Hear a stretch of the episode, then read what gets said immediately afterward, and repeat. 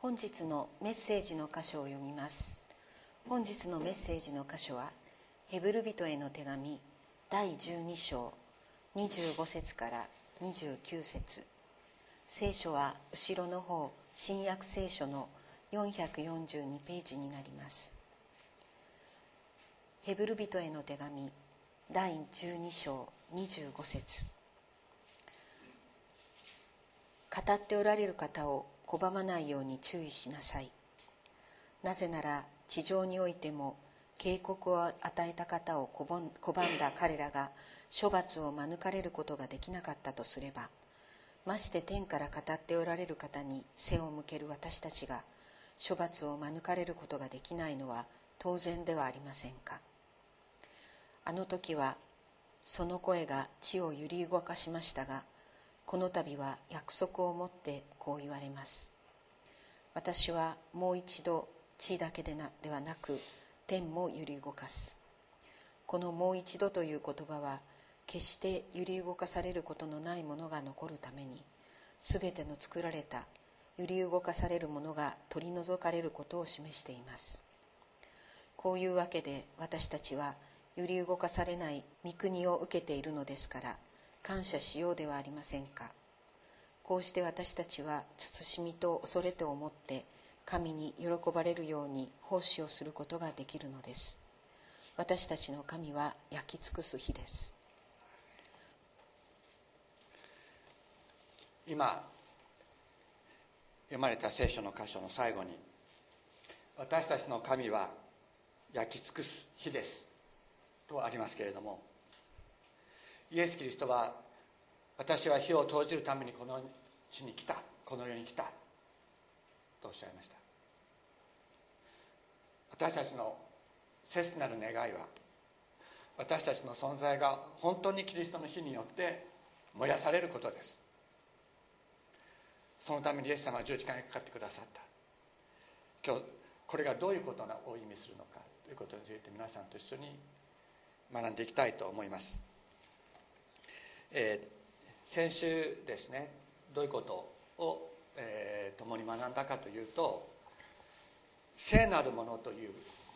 言葉。これは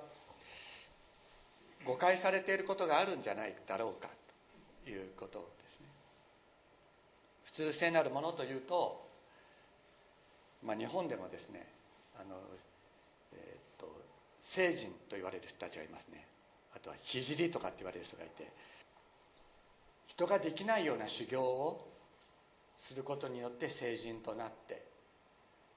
そしてあのみんなにですね手を合わせてもらうようみんなが手を合わせる。ような人になっていくそれが日本における。成人聖なる。ものというイメージだと思いますところが先週申し上げたように聖書の中で一番最初に聖なるものとされた人。それは祭司アロンです。アロンは偶像崇拝の先棒を担いだ偶像を自ら作った。そういう人間でありました。またアロンはですね、えー、モーセばっかり神様に用いられるのはちょっと気に食わなかったんですね。それであのモーセの姉妹のミリアムと一緒にモーセばっかり神様のお役に立つっていうのはちょっと不公平じゃないとかってそういうことを言ったこともあるのがアロンだったんです。だからもしですね修行とかあるいはあのさまざまなですね苦行そういうことを通して私たちが、えー、聖なるものとされるということであれば多分アロンはなれなかったと思います。なれなかった。聖なるものとする。それは聖なるものっていうのは他のものと完全に区別されて神様のように用い神様の御用に用いられるものというのが聖なるものという意味です。ですから人間の努力や方法によってその階段を上るようにしてね、俗な段階からだんだんだんだん性の段階に上がっていくっていうのが聖地における性ではない。神様が決めた方法だけで聖なるものとされるものされるのです。また私たちは自分の感情や感覚等で今日は昨日よりもちょっと性かもしれないと。っていうふうに思うそういうようなことではないのです。どんなに罪深いものであっても神様が私があなたを生とするとおっしゃり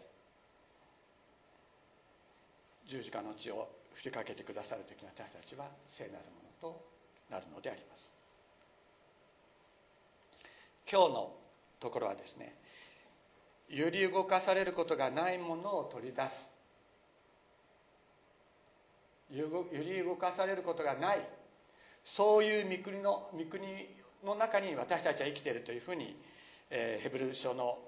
えー、著者は言いました。でそのためにですねそのことを揺り動かされることがない御国に私たちは生きている。それを受け継いでいる。だから感謝しようと言います。そして、えー、こうして私たちは包みとそれを持って神に喜ばれるように奉仕をすることができるのです。とあるんですけどこの奉仕という言葉は礼拝という言葉なんですねもともとが。であの礼拝という言葉と使える働くという言葉は同じ言葉なんです。だから礼拝は礼拝奉仕は奉仕ってことはない。礼拝は礼拝奉仕は奉仕ってことはないんです。礼拝をすることが神に仕えることである。このことを私たちととねまず誤解しないようにしたいと思います。さてここで私たちの神は焼き尽くす火だという言葉がありますがこれは新明記の4章24節にあなたの神は焼き尽くす火であるという言葉がある。それをあの引用したものであります。火というのは神様の臨在を表します。また罪を焼き尽くして純化する。私たちの存在を純化していくというそういう働きをするものが、えー、火であります。それがそれを聖書の中から見ていくことができるんですね。まずモーセが、えー、神様の証明を受けた時それはホレブの山で芝が燃えるけれども木が燃えないそういう、えー、芝が燃えているんだけどその芝が燃えていかない燃え尽きていかないそういう一生に現れた神様とに声をかけられるんですね「モーセモーセ」と声をかけられて「あなたが立っている地は聖なる地である」「あなたの足から履物を脱げ」とそのように神様がご自身を表される時に火としてご自身を火の中に表されたと言われています。またそれから歴史は、えー、下ってですね預言者エリアの時代これはハーブ王もうダビデソロモンの時代がのを経てイスラエルが南北に、えー、分裂した後北イスラエル王国で行われていた、えー、バール・アシュタロテの偶像崇拝。これは五穀豊穣の神を、えー、というのがバールとアシュタロテなんですね。でこれはあのどういう偶像崇拝であったかというとバールという男の神とアシュタルテという女の神がですね空中であの成功することによって五穀豊穣が地にもたらされる。だからそのこのバール・アスタロテの神殿っていうのはそういう性的なみだらな行為が盛んに行われていた。それがバール・アスタロテの、えー、偶像崇拝で神様これも本当に罰せられるわけですね。それを禁じなさるわけです。でそのバール・アスタロテの預言者バールの預言者とそのえーエリア主なる神の預言者エリアが戦うわけですがエリアはですねその火を持って答える神が誠の神である。と言ってあの焚き木の上にほふったお牛を置いてですねそしてあの呼んでその名を呼んで火を下した神が本当の神だ。でバールの預言者たちお前たちバールを呼べ。そしてこれに火を下したらバールが本当の神だろうとやってみろっていうふうに言うわけですね。そしてバールの預言者たちは朝から晩までずっとバールバールって言ってこう 呼ぶんですけれども呼ぶんですけどあの火はつかないんですよ。それでもうでエリアはですねほらどうしたんだバールは寝てるのか居眠りでもしてるのかそれとも旅にでも行ってんのかみたいな そういうようなことを言ってあのけしかけるんですけどでついにバールの預言者たちは自分の体をナイフでこう切り刻んでですねそしてそこまでやってバールの名を呼んだんですけれどもバールは答えなかった。当然です。それで最後にエリアはですねお牛に水をかけろって言ってですね7杯水をもう徹底的にびしゃびしゃにする。でもういっぺんやれって言って水とびしゃびしゃにして。そして主の名を呼ぶんですね。そうすると天から火が降っておそらく雷だと思いますけれども火が火を下してそのお牛と滝滝を燃やし尽くした。このようにして神様は火をもってご自身を表される。ということが旧約聖書の中に書かれてるんですね。そして罪を焼き尽くして純化する私たちの存在を純化するということはそのそのことも火の働きとして書かれています、えー、出エジプトした後の古代イスラエルの礼拝というのは毎朝子羊を1頭ずつ全焼の子羊あの焼き尽くす捧げ物として捧げていた。そう捧げるとですね祭壇の上で捧げると煙はいい香りがですねこうふーっと上がっていくんですね。私あの神様きっと羊の焼いた匂いが好きなんだと思います。あの日本人には嫌いな人もいるんですけれどもあの神様きっと羊の焼いたその油の匂いがお好きでですねあの油は主のものっていうのがありますもんね。油を焼いた、えーと、匂いっていうのは神様それを受けて本当に喜ばれた。ところが灰が残る、骨とか灰は。だからいい香りは神様のところに登っていって神様のものになるんですけれども灰と骨はですね地に残る。つまり神様のところに神様に捧げられるものと地に残るものを分ける力。これが火なんですね。また預言者イザヤが、えー、神様の預言者としての証明を受けた時のことがイザヤ書の6章に書いてあります。このように書いてある。ウジア王が死んだ年に私は高く上げられた王座に座しておられる主を見た。これはどういうことか。イザヤは祭司だった。で祭司で光沢ために神殿の中に入った。そしたらそこで幻を見るんですね。でどういう幻だったかって言ったら主が高く上げられた王座に主が座しておられるのを幻で見てしまった。でその裾はですね神殿に満ちてセラフィムセラフセラフィムっていうのは複数形です。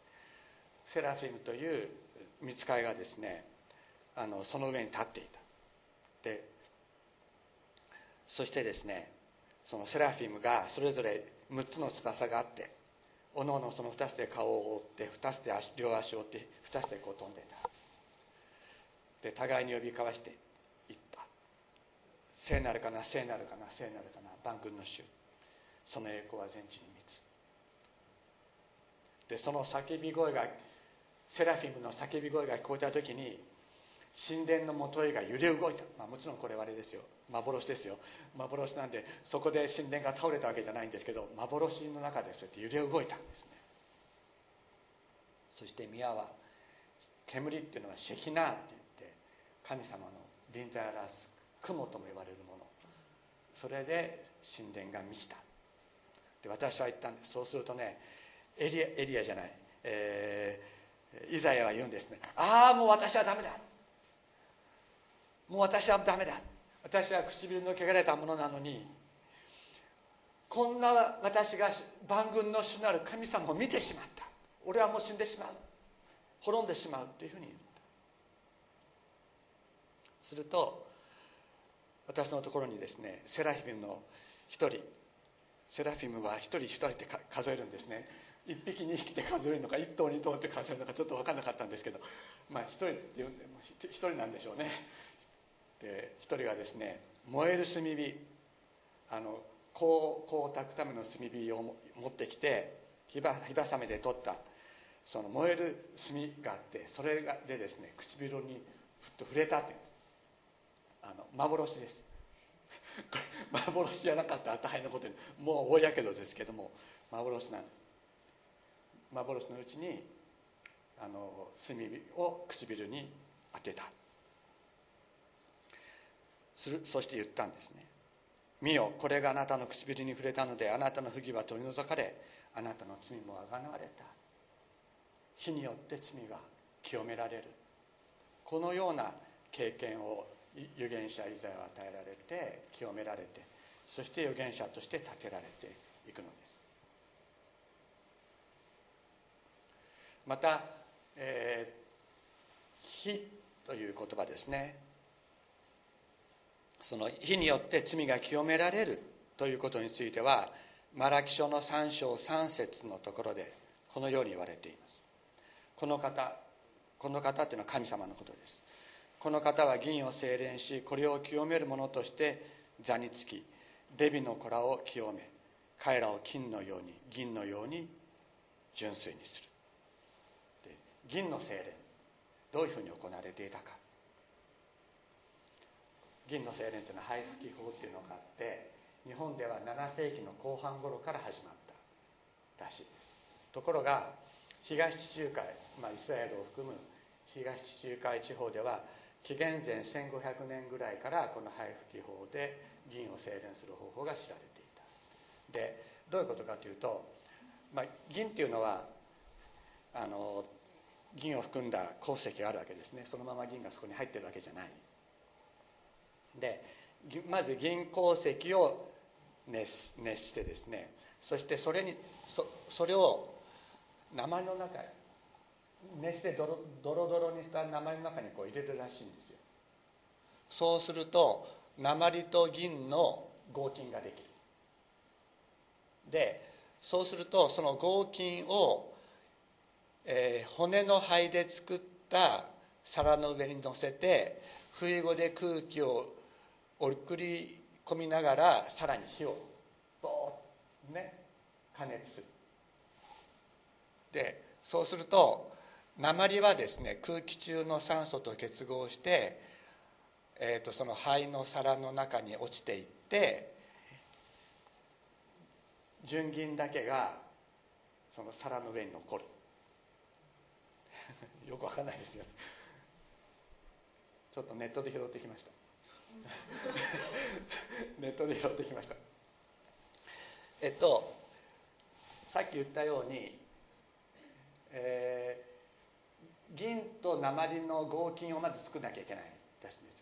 よ。純粋な銀を取り出すためには銀鉱石からは直接は銀は取れない。まずは鉛と銀を一緒に合金にして合金にする。それが銀と鉛の合金ね。でそこに酸素をたくさん置き込む。でこれをガーッと熱する。そうすると鉛は酸素とくっつくらしい。です鉛は酸素とくっついてそして酸化鉛になってこのお皿の中にとあの落ち込むでそうすると鉛とくっついていた銀は鉛から外れて純純粋な銀だけが残ってそれがこの灰の上に残る。こういうふうにして銀を作る。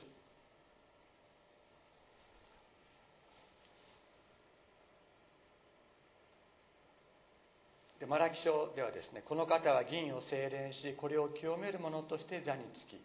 レビの子らを清め彼らを金のように銀のように純粋になさるというふうに言ってるだから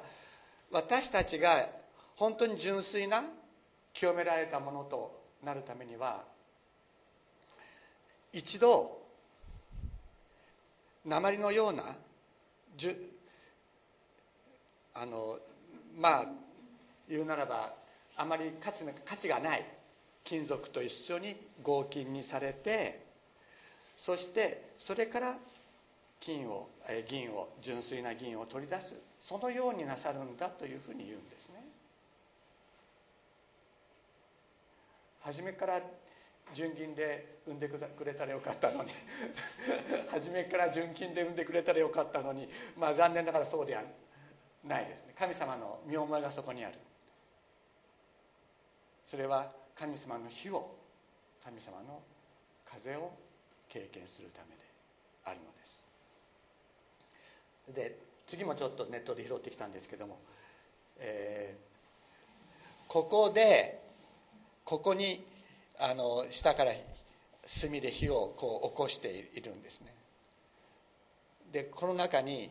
えーえー、骨の皿の上に乗ったその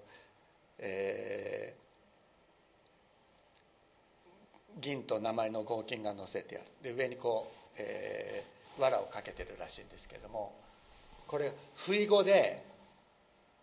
不意語で風をものすごくたくさん送るそうです。不意語でものすごくたくさん風を送らないと酸素が送り込めませんからでここで不意語で風を送る。でマラキがねこれを清めるものとしての座につくというふうに言ってるのは不意語で風を送り込むのが神様だっていうふうに言ってるんです。でだから精錬されるものからねその離れることなく風を送り続ける神様がいる。私たちは火のような試練を通らなければいけないことあるかもしれませんけどもその時神様はあの火の中でちょっと頑張れっつってどっかに行ってしまうんじゃなくてずっとそこにいるっていうんです。ずっとすぐそばにいる。でそれだけじゃなくて風を送り続けてるんだ。風を送り続けてる。でこの風これは非常に重要なこと。これはヘブラ語ではルルアハ。ルアハ。という言葉。なんですね。これは精霊の霊もルアハ。なんですね。ヨハネの福音書の中に風は思いのままに吹くという言葉がある。あれは霊のことなんですね。霊は思いのままに吹く。ヘブライ語で霊と風は同じ言葉。だから銀を精錬する者の座につく方がいらっしゃる。それが神様だ。でその方はこの風ルアハを送り続ける神方なんだっていうふうにおっしゃる。これがなかったら私たちの中中から純粋な銀を取り出すことができない。精霊の風こそが私たちを中から純粋なものを取り出す。その力だ。で精霊によって火を燃え立たせて私たちを純化する。神様はこのようにしてくださるそれが私たちの神は焼き尽くす火だということなんですね。先ほど、えー、ルカの福音書読みました。そこにですねイエス様が復活なさった後2人の弟子たちクレオパともう一人の弟子と言われてますけどおそらく夫婦であっただろうと言われている。でこの人たちがエルサレムに登っていたけれども水骨の祭りのためにエルサレムに登ってそしてそこでイエス様が十字架にかけられるというその悲しい出来事に出会って彼らもすっかり希望を失って自分たちの住まいであるエマオに戻っていこうとしていました。彼らはイエス様がの墓がもう空っぽになっていて見つかりたちがイエス様は生きておられるっていうふうに言ったっていうその言葉を仲間の人たちから聞いていたにもかかわらず信じることはできなかった。イエス様よみがえられたっていう言葉を聞いても彼らは信じることができなかったんです。それで帰って行って絶望して帰っていくのです。その時にねあのイエス様が彼らのそばに来て一緒に歩かれた。よくあのえっ、とあのキノコ生い茂っている小道を2人の人と一緒に歩いているイエス様がこうやって天を指さしている姿のあるようなそういう絵がありますけどああいう状況では全くないと思います。水越の祭り何十万人という人たちが水越の祭りにエルサレムに登ってそれで終わって帰ろうとしてるわけですからほとんどあの大行列だと思います。大行列。大行列の中でこうやって夫婦でこう話し合っている時にイエス様がそばに来て「みちみち二人で話し合ってるのは何のことですか?」ってお聞きになったもうなんていうかもう肩がこう触れ合うぐらいこうぎゅうぎゅうだったらこうやって見たりしないかもしれないですよねそういう状況の中で語られた彼らはあなただけが先頃エルサレムで起こったことを知らないんですか？と言ってイエス様の十字架について語った。そうするとイエスの十字架の死について語ったんですね。そうすると「ああなんと愚かな者たち」って言ってイエス様にこう怒られるわけですけれども彼らはですねイエス様に聖書を解き明かしていただいている時に心が燃えた。心が燃えた。彼は絶望していました。全ての希望を失っていました。もう何のために生きていったらいいかわからない。そういう思いで彼らは道を歩いていました。だけどその中で全てを失った。彼らが。心イエス様のイエス様が聖書を解き明かしてくださる時に心が燃えたって心が燃えたった。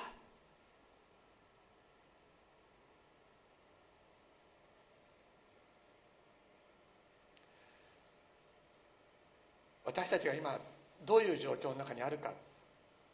病気だとか苦しい状況仕事の中でもいろいろ苦しいことはあると思います。いろんな人との関係の中において苦しみがある。それは確かにあります。だけど仮にそういう状況の中にあったとしてもイエス様がそばにやってきて聖書を解き明かしてくださった時に彼らの心が燃え立ったように私たちの心も燃え立たせる方がいるんです。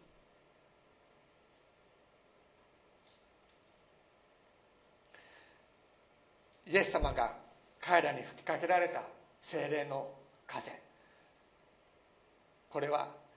私たちがどういう状況どういう状態にあってもイエス様の風をとどめることはできない。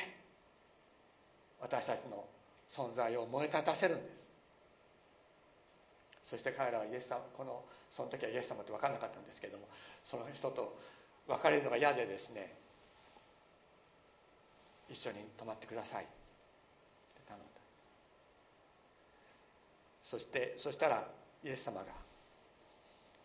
感謝を捧げてそしてパンを裂いて彼らに渡しになった。そうすると彼らの目が開けてイエス様だということが分かった。するとイエス様の姿見えなくなったとありますイエス様どこに行って行ってしまったんでしょうか。どこに行ったと思いますか？どこにも行ってないんです。見えなくなっただけなんです。どっかに行ったんだっていうふうに言われて言われたことがありますけれどもイエス様はその旅を続けていらっしゃったんだって言われたことがあったけれども聖書には何て書いてあるか見えなくなったとしか書いてない。イエス様はそこに彼らの目が開けてイエス様だということが分かった時に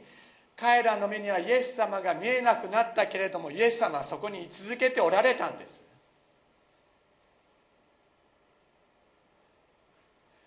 そして彼らがエルサそのままエルサレムに戻っていく時に彼らと共に歩かれたのがイエス様だった。彼らの心は燃え続けているんです。もう真っ暗になって強盗が盗賊が待ち構えているような道ですよ。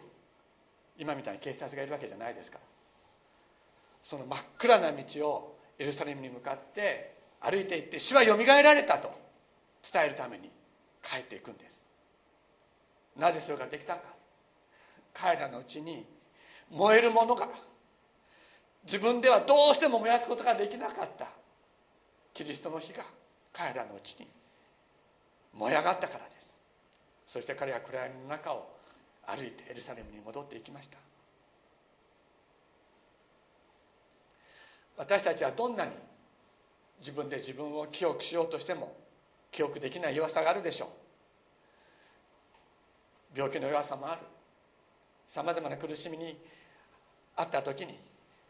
私たちはその傷ついた心を自分でどうすることもできないということはある。だけどイエス様が私たちのそばにやってきて聖書を解き明かしてくださる。イエス様が精霊の風を吹き込んでくださる時私たちの存在は燃え上がるんです。そしてイエス様がそばにいてくださるということが分かっていく。仮にこの目でイエス様を見ることができなくてもイエス様はあなたから離れていくことはないのです。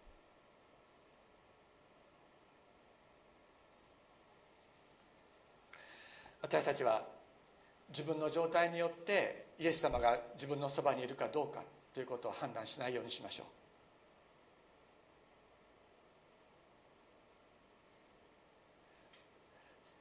自分の状態が悪くなった時に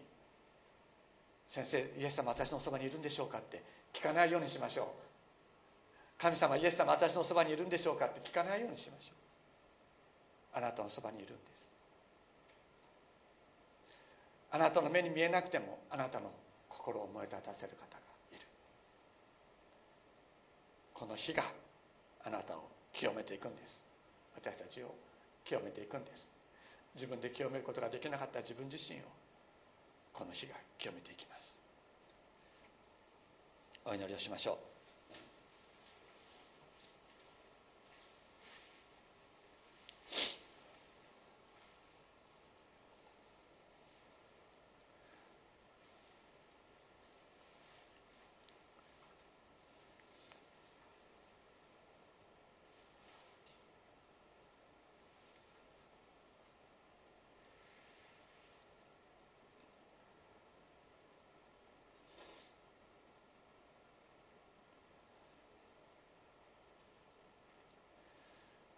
主イエス様。私たちの存在の奥深いところで私たちに語りかけてください。あなたの火を持って私たちを燃やしてください。さまざまな状況の中で心痛みまた押し付けられプレッシャーかけられ自分自身のを失ってしまうような私たちですけれども。天のお父様主イエス様あなたが火をつけてくださる時にあなたが精霊の風を吹き込んでくださる時に私たちは燃え上がることができます。あなただけが私たちを燃やし清めてくださる方です。主イエス様どうぞこの生木のような私たちあなたが火をつけあなたの火によって天のお父様この暗闇の世を歩いていくことができるよう導いてください。天のお父様まだまだいっぱい不純なものがあるものですけれどもあなたの火に燃やされて天のお父様歩んでいくことができるよう清められていきますように導いてください。天のお父様人生の試練ともいうような苦しい中を歩いていらっしゃる方もいますけれども